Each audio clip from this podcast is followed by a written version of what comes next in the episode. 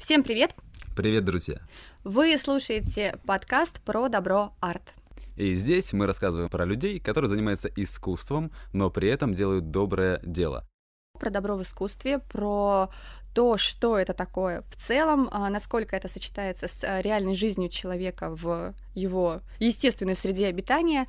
Мы поэт, актер, отец и предприниматель. Назар Колковец. И Оля Жданкина, поэтесса, сказочница и создатель проекта «Поэзия. Экология души».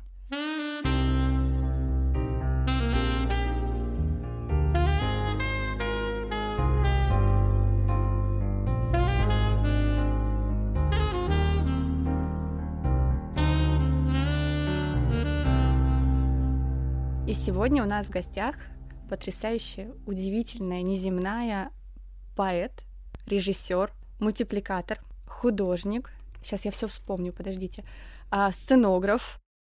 Самый лучший сторител поэт современности. И просто удивительной доброты человек Евгения Удальцова. Привет, ребят, столько приятных слов, очень классно. Мы хотим узнать, как ты такой стала. По большому счету, нам интересен твой путь. Как ты пришла к тому, что ты делаешь на сегодняшний день. Ну и вообще расскажи, чтобы наши слушатели знали, что ты делаешь. Где добро вообще в твоем творчестве? Я все время поражаюсь, я читаю твои стихи, вижу, как от них идет прям свет. Чувствуешь ли ты это? Делаешь ли ты это осознанно? Слушай, ну я не вполне согласна, что от всего, что я делаю, исходит свет. Есть, конечно, и области тьмы, но я, конечно, настроена на свет, абсолютно точно. И я знаю, как это сделать. Я действительно делаю это сознательно, потому что э, создавать светлое искусство это мой сознательный выбор. Mm-hmm. Я считаю, что вообще в сферах искусства слишком много э, темного, страшного, особенно в современном искусстве. Э, и люди, наверное, делают это на каком-то бессознательном уровне, потому что жизнь вообще не балует.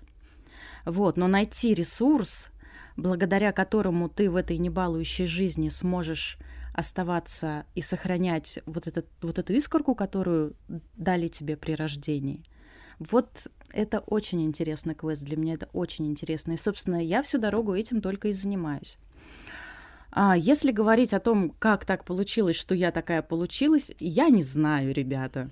Мы приходим все на Землю разными, а у нас разный багаж, разный опыт, разные миссии на Земле. То есть люди могут быть добрыми или злыми. Злые люди, они тоже для чего-то нужны. И добрые люди могут переобуться и стать злыми, преследуя какие-то цели. И наоборот, да, просто над нами м, висит какой-то великий вселенский замысел, мы не можем этого понять. Если честно, даже э, люди типа маньяка Чикатилы тоже выполняют какую-то определенную функцию. Уж не знаю какую, с, с точки зрения человеческой совести. Это сложно как-то оценить, но тем не менее я верю в это. Но вернемся к искусству. А, я с Олей э, в поэзии экологии души с самого начала, и мы все время топим за добро, топим за добро, ищем каких-то светлых людей, а, устраиваем какие-то крутые коллаборации, ну, с абсолютно поехавшими волшебниками. Вообще, зачем в поэзии добро? Может быть, надо от обратного идти? Знаешь, есть такой пример, да, когда показываем плохое, чтобы ай-яй-яй, так делать не надо. Как ты считаешь? На самом деле круче всего миксовать. То есть ты можешь взять какую-то тяжелую тему, какую-нибудь вообще лютую, разрушающую человеческое существо. Это, знаете, как вот когда в Питере идет дождь, день, два, три, четыре, пять, четыре месяца идет дождь. Но мы-то знаем, что в конце этого дождя обязательно появится радуга. И уж если ты взял вот какую-то такую тяжелую хардовую тему, пожалуйста, в конце запусти туда радугу, угу. для того, чтобы сердце сначала напряглось, а потом расцвело. Красиво. Стоп, ну я же поэт. Мы тут э, топим за добро с тобой с 2015 года, и в нашем подкасте мы тоже топим за добро. А что это вообще такое? Что для тебя добро? Бро. Добро для меня — это мера состояния человека — то есть добрый человек это такой человек, у которого в сердце а, в сердце существует определенное состояние. Вот если человек добрый, он идет по улице, ему все нравится.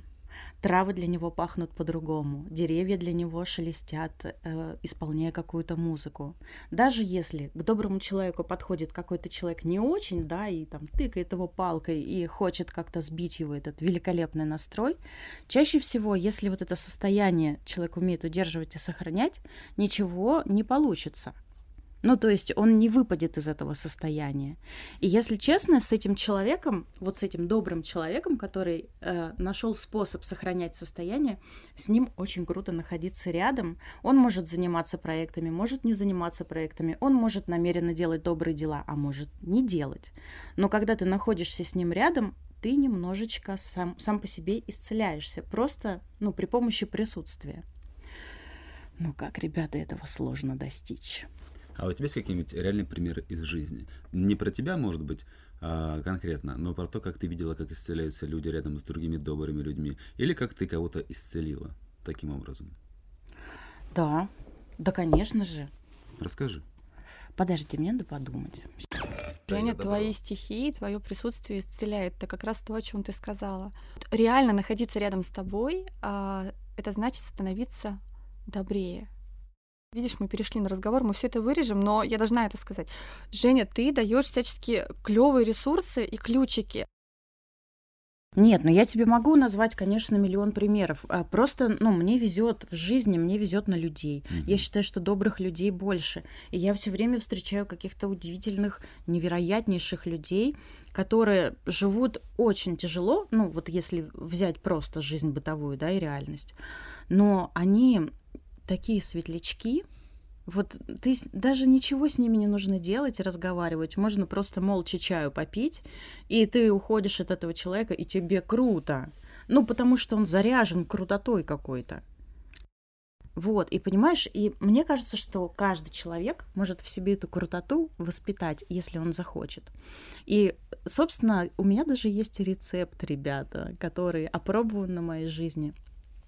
Начинать надо, как это не банально, с тела. То есть мы заземляемся, мы уплотняемся для того, чтобы наш скафандр мог выдерживать нагрузки.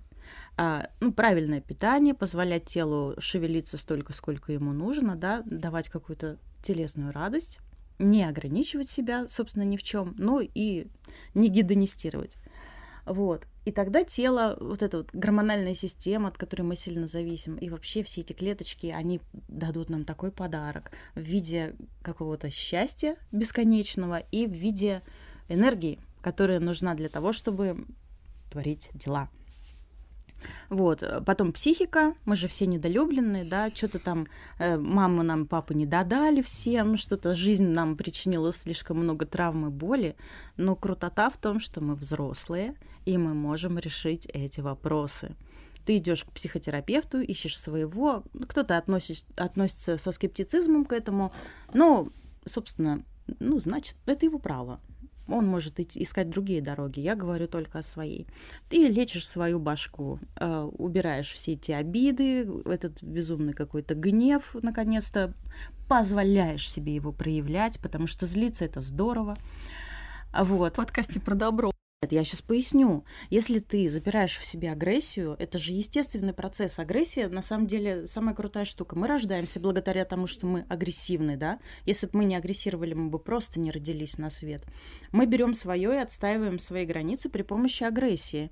Если ты будешь такой добренький и вот это все в себе естественную вещь душить, блин, ну ты просто заболеешь ну, просто тело твое скажет «до свидания, давай полежим» и не будем делать ничего.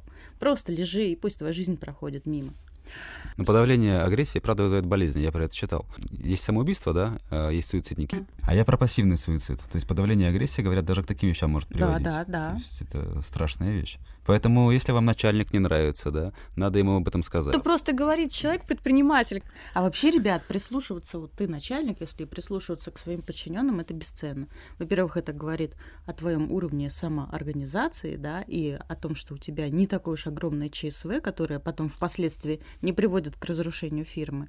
Это, во-первых. А во-вторых, твои подчиненные могут тебе принести просто кучу полезной информации, потому что они работают на местах, и они знают, как сделать лучше. Ну, действительно. Рецепт. Да. Да. Нет, подожди, про рецепт. Вот. Вот, а я хотел рецепт? к нему и вернуться. А, ты хочешь вернуться Да, к потому что если это весь рецепт, Нет, да, это мы не прошли. весь. Так Давай это- подытожим стадии. У нас стадии Тело, есть тело, психика. психика. А дальше, ребята, идет самое крутое. Это, Любовь? ду- это душа и дух. А, И, короче, и это самое сложное, потому что тут нельзя дать какой-то определенный рецепт, так как ты пришел с определенной флешкой на землю, то этот рецепт ты должен найти сам. И тут нужно пробовать все, всякие разные практики, изучать религии, ну, кому что, в общем, нравится, что кого заводит. И тут э, очень важно пройти этап накопления информации, и тебе кажется, что никогда, никогда э, твоя картина мира не выстроится. А, но потом она выстраивается таким образом, что идет тебе на пользу. Ну, То есть твое вот это вот сознание, мироощущение, оно идет тебе на пользу, и ты выбираешь какие-то свои нравственные ориентиры, а не те, которые тебе навязали в школе, например. Но, собственно, собственно, да, вот, собственно, весь рецепт. Работа по всем фронтам. ну, есть, значит, три пункта. Тело, получается, психика и дух. Да. В общем, все понятно, главное последовательно. Спасибо большое. Это, кстати, очень важная ценная информация не только про добро, но и в целом про а, нас самих. А как ты будешь творить добро, если ты сам себя не сотворил? Ну, если ты еще не в ладах с собой и прочее, да? Да, никак. Ну, так кстати, можно только причинить добро. У меня к тебе вопрос. Какого цвета добро? М, Добро цвета серебряного света. А, ну, я так и знала вообще.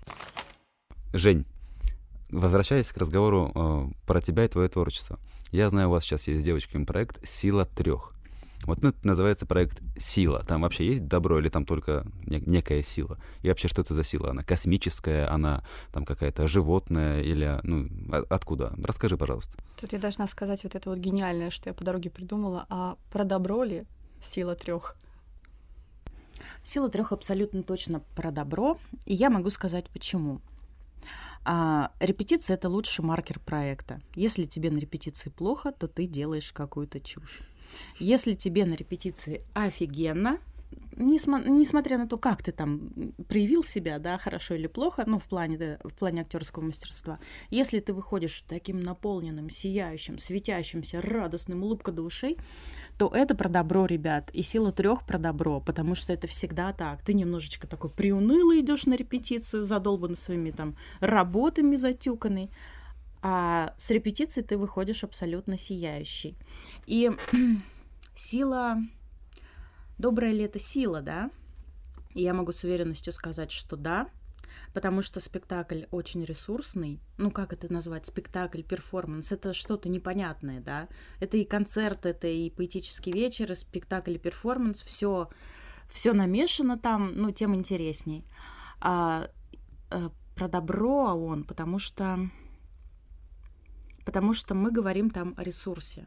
Мы говорим, мы обращаемся к человеческому сердцу и говорим, эй, человек, что бы ни происходило в твоей жизни, у тебя есть ты.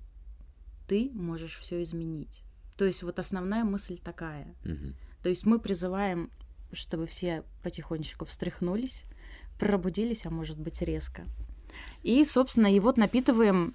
Я абсолютно точно уверена, что зрители, которые к нам придут, они напитаются этой штукой, э, вот этой радостью, и улыбки у них будут до ушей, когда они уйдут со спектакля. Их состояние изменится. Звучит очень заманчиво. Я прям таки даже рад, что иду на ваше мероприятие 5 марта, если не ошибаюсь, 5 да? марта, да, будет. В Люмьер холле это все происходит. Так точно. Вот. Вы потом еще скажите время во сколько, чтобы те, кто заинтересовались, тоже могли. 20:00, если не 20:00, да.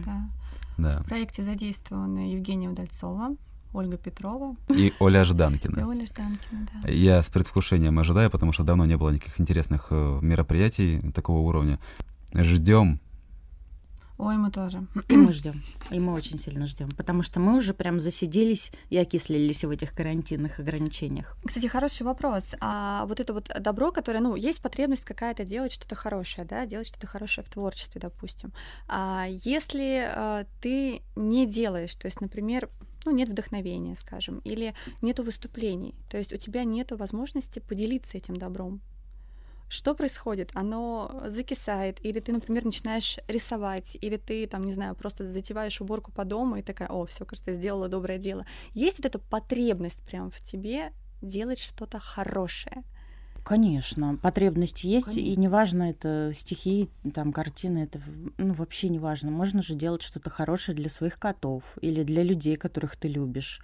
Ну, в любом случае, э, в мире много всего, к чему ты можешь себя применить и прислонить. То есть, ну, у меня нет такого, что вот я там долго не выступала и все меня ломает. Нет. Ну, скорее всего, нет, потому что жить просто интересно. И интересно, мне даже нравится, когда меня оставляют надолго в покое, потому что у меня тогда возникают какие-то крутые идеи. Я могу сварить творческий суп у себя внутри и дать ему настояться, чтобы он получился вкусненьким в творчестве добро необходимо? В творчестве добро прям вообще must have. Я сейчас как раз занялась тем, что я ищу творцов, неважно, кто там, художники, музыканты, поэты, вообще наплевать, которые как раз-таки топят за добро, и от творчества которых, от творческих продуктов веет вот этим вот светом.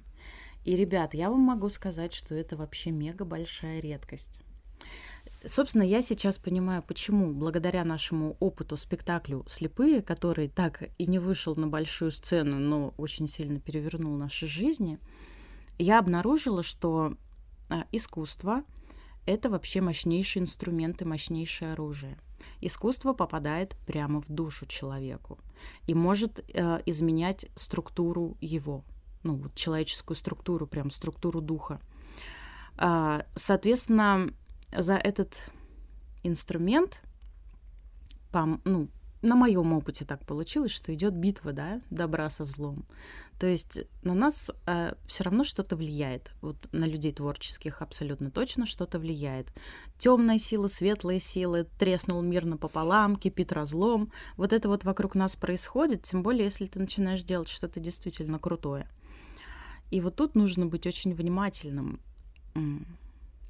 ты можешь выбрать темную зону э, и стать успешным, знаменитым, популярным, богатым очень быстро.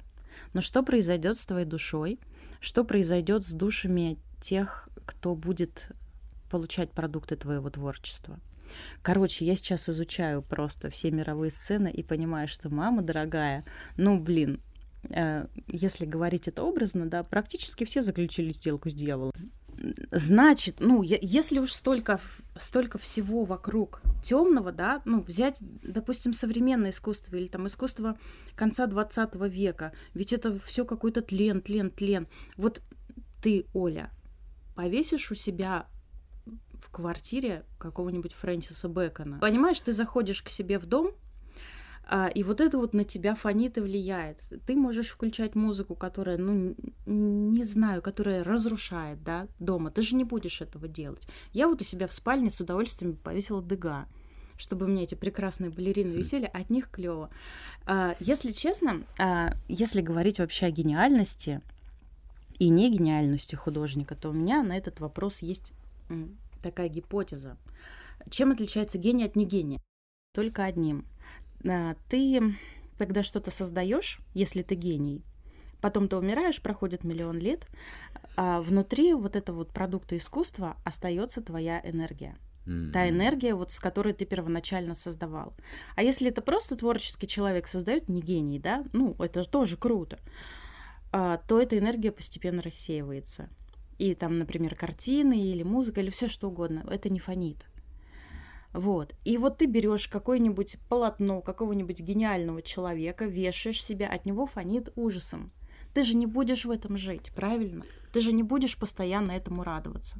Ну, радоваться точно. И да. жить, наверное, тоже недолго. И, и наверное, да, и, наверное, все-таки это каким-то образом будет негативно влиять на да. твою жизнь. А если ты повесишь какого-нибудь прекрасного Дега или там, не знаю, чудесного Гогена, э, ну, это спорные все личности, но я, я, я стояла напротив его картин, они прекрасные оригиналы, и вот эта штука в них осталась, да, то у тебя дом будет просто хорошо.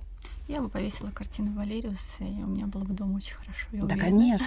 Насчет картин я бы такое это украинскую ночь повесил. А, единственная, наверное. Куин же ты, да, Куин, же бы повесил. Да, я бы тоже не отказалась. Вот это един... Я помню, как я завис перед ней, господи, как это красиво. Да. Вот, Такое а... зеленое свечение от картины.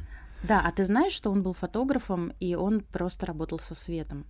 У него был огромный опыт работы со светом, поэтому у него свет так прекрасно нарисован на картинах. То есть мы приравниваем сейчас свет к добру. Да. И Да. снова подходим к, К свету, да. Да, к свету. Я к еще хочу сказать, что учитывая, что нам про гениев и не гениев и про эти все разницы рассказала Евгения А. Удальцова, то этим словам наверняка можно верить. Мы говорим про добро, про добро в искусстве, и возникает вопрос ответственности. То есть, если кто-то создал, будь то э, роман да, какой-то или картина, музыка даже, например, песня, неважно, да, кто-то создал вот этот продукт искусства, Насколько сильно он несет ответственность за, за то, что он создал? И вообще человек должен об этом задумываться? Или просто должно быть все от души сделано, а там дальше как пойдет, и будет принято или не принято аудиторией? Ответственность есть, и творец должен об этом задумываться обязательно. У меня есть такая теория, которая немножечко всех встряхивает. Вот, допустим, ты что-то производишь, какие-то творческие продукты всю дорогу, да? Представь, что когда ты умрешь, ты будешь в этом жить. М. А, Вот просто представь, что ты создаешь свой рай или создаешь свой персональный ад, скажем так. Вот такие дела. Жень, расскажи, пожалуйста, свое стихотворение. Ну, я расскажу какое-нибудь веселенькое. Между бабушками чужими на самокате вжил. Как они вскинули палки, бросили вслед. Нахалка! Когда мы были маленькие, тихонько сидели в спаленках, играли в молчанку с игрушками. Да вы родились старушками.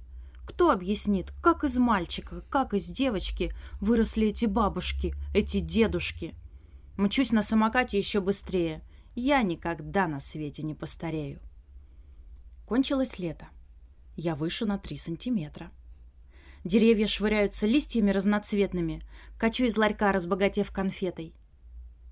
И вдруг эти клены. Огромные желтые клены. Под каждым гуляют бабушки изумленные. Качают ветви, из листьев плетут букеты, и тут и там кленовые фотосеты. Они без вранья, как будто бы чуть летают. Я тоже взлетаю, когда увлекусь мечтами. Которая осень у них? Наверное, сотая. Вот если бы мед был жизнью, то бабушки сотами. Такими хрупкими, такими недолговечными, но их изнутри бы кленовый салют подсвечивал. И это свечение меня почему-то греет. Ну ладно, я тоже когда-нибудь постарею. Здорово. Кайф. Все, до свидули, да? Жень, спасибо тебе огромное, что ты сегодня была с нами. И очень много полезной информации. Я для себя сделала кучу открытий и лишний раз убедилась в том, что ты про добро арт. Хочу добавить, что вот стараюсь жить и наблюдаю людей, которые м, стараются жить по Маяковскому, да, по его завету светить всегда, светить везде. И я вот сейчас э, в очередной раз убедился, что Женя как раз такой человек, без, так сказать, гвоздя светить до конца. И это очень здорово. Так что, Женя, спасибо тебе большое, что была сегодня с нами. Спасибо, ребят.